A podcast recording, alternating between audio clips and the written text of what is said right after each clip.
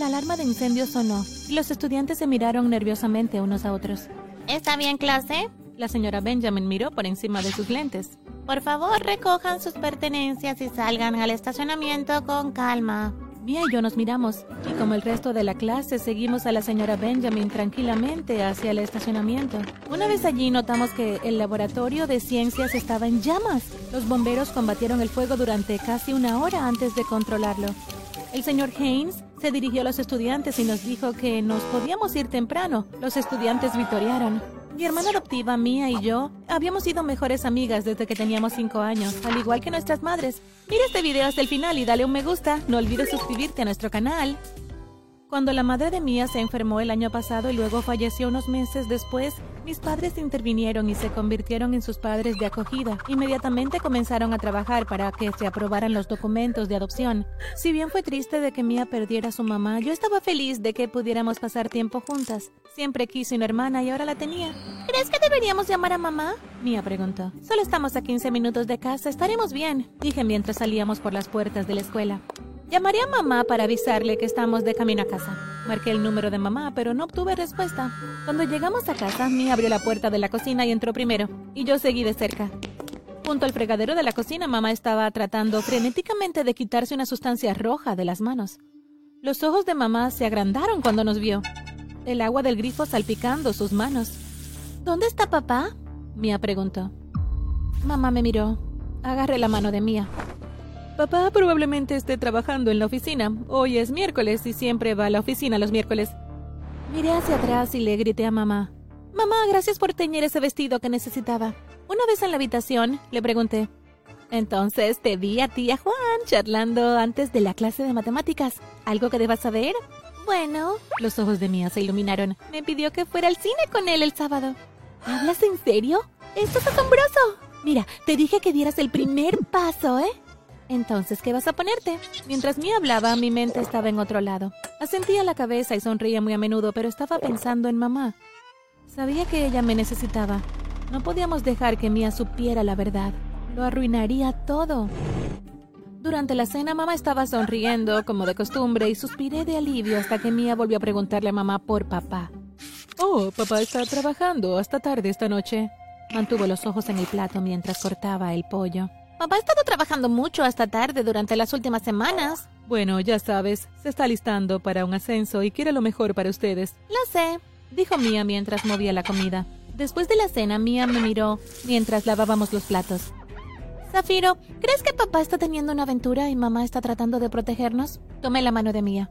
Mia, papá ama a mamá. Él nunca le engañaría. Mia suspiró.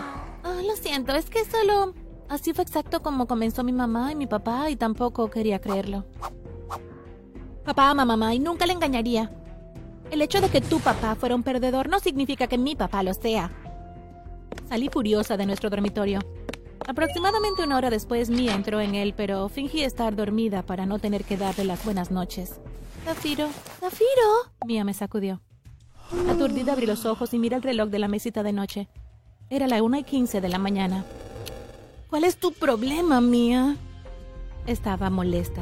¿Qué es tan importante que necesitabas despertarme a esta hora? Acabo de ver a papá irse en un auto blanco. Me quedé helada. ¿Crees que mamá lo sabe? Antes de que pudiera detenerla, Mia salió disparada de la habitación. Salté de la cama y corrí detrás de ella. Abrió la puerta de nuestros padres. Mamá estaba junto a la ventana. Papá te está engañando. Lo acabo de ver subirse a un auto blanco. Gritó Mia. ¿De qué estás hablando, Mía? Papá aún no ha vuelto a casa de la oficina. Llamó y dijo que llegaría tarde. Mamá, sé lo que vi. Dios santo, ¿qué pasa contigo? Sé lo que vi. Mía se marchó furiosa. Lo siento, mamá. Está bien, Zafiro, vuelve a la cama. Tienes clases en unas horas. Abracé a mamá rápidamente y volví a la cama. Al día siguiente, Mía evitó a papá en la mesa del desayuno y luego nuevamente en la cena, diciendo que no tenía hambre. Después de la cena, llevé un plato de comida para Mía y lo dejé junto a los libros donde ella estaba estudiando, junto a su escritorio. Después de unos minutos, papá entró en la habitación. Zafiro, ¿puedes irte para que Mía y yo podamos hablar, por favor? Papá sonrió. Ah, claro. Agarré el libro que estaba leyendo y estaba a punto de moverme de mi cama cuando Mía habló. Está bien. Me gustaría que se quedara. Cualquier cosa que tengas que decir, puedes decirlo frente a Zafiro. ¿Está bien? Papá se sentó en la cama de Mía. Mamá me dijo que crees que estoy teniendo una aventura. Solo quería dejar las cosas claras y decirles que las amo mucho a mamá y a ustedes y que nunca haría nada para perderla a ella o a ustedes, chicas. Te vi partir anoche en un auto blanco. Mamá trató de hacerme sentir como si estuviera loca, pero sé lo que vi. Mía dijo haciendo puchero. Mía, tienes razón. Salí de casa anoche. Pero papá... Intervine. Papá levantó un dedo y no dije una palabra más. Papá salió de la habitación y regresó con una caja grande y la colocó a los pies de Mía. Ábrelo. Mía se arrodilló frente a la caja y la abrió. ¡Oh, es un cachorro! Mía chilló de emoción mientras sacaba el Golden Retriever de la caja. Mamá y yo te lo compramos para tu cumpleaños. Gracias, pero faltan tres semanas para mi cumpleaños. Lo sé. Uno de los chicos que trabaja conmigo tuvo que irse de viaje, así que tuvo que deshacerse de los cachorros antes de irse. Papá, lo siento mucho. Mía bajó los ojos. ¿Me perdonarás alguna vez? Por supuesto que te perdono. Mía y papá se abrazaron y luego Mía se volvió hacia mí y me abrazó también. Papá y yo intercambiamos miradas y yo suspiré de alivio. Mía siguió a papá fuera de la habitación para disculparse con mamá antes de regresar a la habitación. Mía y yo nos quedamos despiertas jugando con el cachorro, al que llamamos Monty. Cuando llegó la hora de dormir, mamá y papá entraron en la habitación y nos dieron un beso de buenas noches. Papá tomó a Monty cuando se fueron y cerró la puerta detrás de ellos. Entonces, mamá, ¿qué vamos a hacer? Pregunté mientras miraba a mis padres, con el ceño fruncido de preocupación. Mía fue a la biblioteca después de la escuela, lo que me dio chance de hablar con mamá y papá sin interrupciones. Bueno, Zafiro, Mamá tomó la mano de papá y lo miró. Estamos en contra de la pared. Pero mamá, debe haber una forma. A Mía le encanta estar aquí. En ese momento escuchamos un pequeño grito ahogado. Miramos hacia la puerta y ahí estaba Mía. Me pregunté si había escuchado lo que dije y cuando se fue corriendo con una expresión de dolor en su rostro supe que lo había hecho. ¡Espera, Mía, espera! Corrí detrás de ella, a nuestro dormitorio. Encontré a Mía boca abajo en su cama sollozando. Mía, Coloqué suavemente mi mano en su hombro. Por favor, déjame explicarte. ¿Por qué ustedes no me quieren más? Las lágrimas surcaban su rostro. Mía, por supuesto que te queremos. Entonces, ¿por qué quieren deshacerse de mí? Ella se secó los ojos. No queremos deshacernos de ti. Papá consiguió un ascenso. Eso significa que tenemos que mudarnos. No quiero mudarme les estaba diciendo a mamá y a papá que te encanta estar aquí. ¿Estás segura? Abracé a Mía. Por supuesto que lo estoy. No puedes deshacerte de nosotros tan fácil. Mía se apartó y me miró con sospecha. ¿Pero por qué tienen una reunión familiar sin mí? Bueno, no estabas en casa. Me moví en la cama junto a Mía. Pero podrían haber esperado a que volviera. Lo sentimos mucho. Papá necesitaba tomar una decisión rápida o le daban el ascenso a otra persona. Pero estás en lo correcto. Debimos haber esperado, ya que eres parte de la familia. Durante la cena, mamá nos preguntó si iríamos al baile de graduación que se iba a celebrar en unas semanas. No las he oído hablar de eso, chicas. Las chicas suelen estar entusiasmadas con el baile de graduación. No estoy segura, pero tal vez Juan invitará a Mía al baile de graduación. Me reí cuando vi la cara de Mía roja. Mía, ¿qué nos estás ocultando? Papá se rió. No hay necesidad de sentirse avergonzada. Los enamoramientos son parte del crecimiento. Mía gimió de vergüenza. Mamá sonrió. Paren con eso.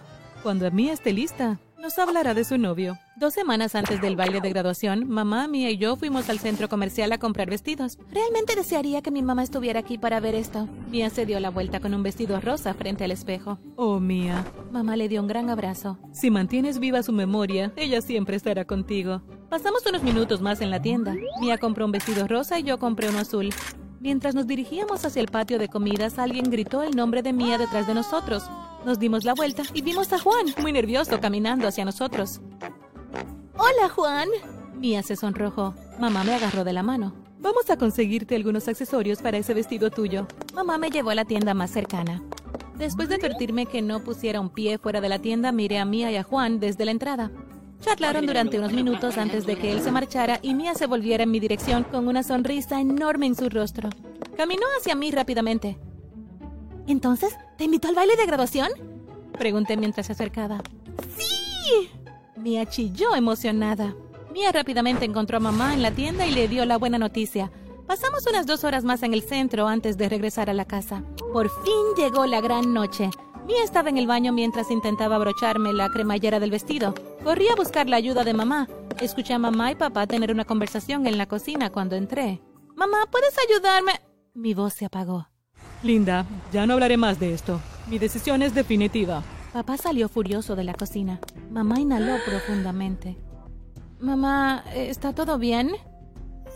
Mamá sonrió. Todo está bien, cariño. Vamos a vestirte a ti y a Mía para el baile de graduación. A las 6.30 llegó Juan y Mía y yo estábamos listas. Monty bailaba alrededor de nuestras piernas mientras papá intentaba tomarnos fotos. Mientras tomaba las fotografías, papá se tambaleó hacia atrás. Papá, ¿estás bien?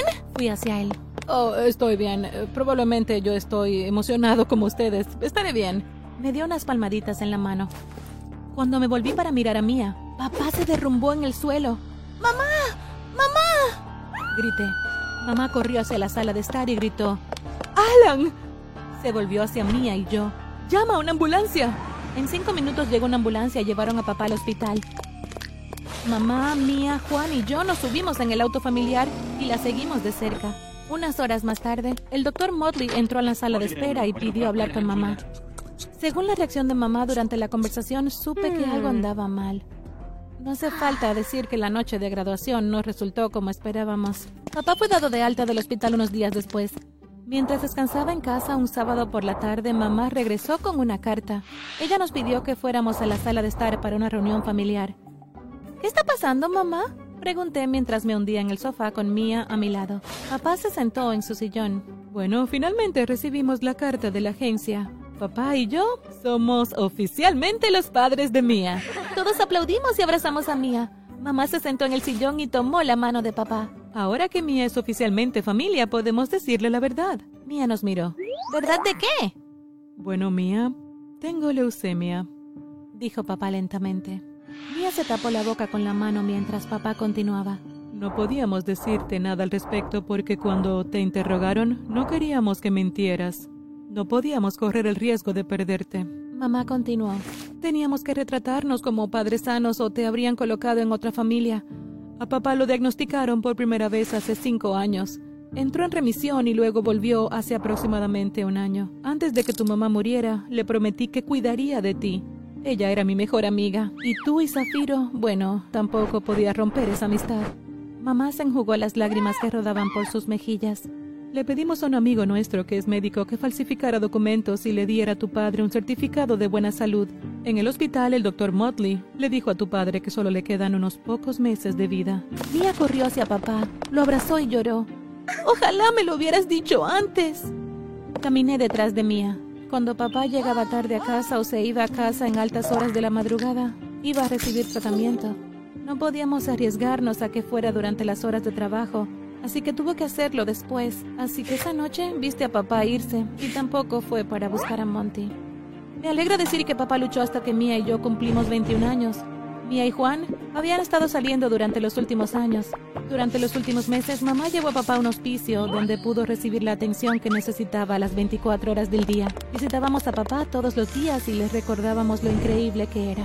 Finalmente, el momento llegó. A altas horas de la noche, mamá recibió la llamada de que papá había fallecido pacíficamente mientras dormía. Pienso en papá todos los días y en los sacrificios que hizo por nuestra familia. Espero que algún día, cuando sea una madre, el amor que tenga por mis hijos sea tan incondicional como el de mi padre hacia mí.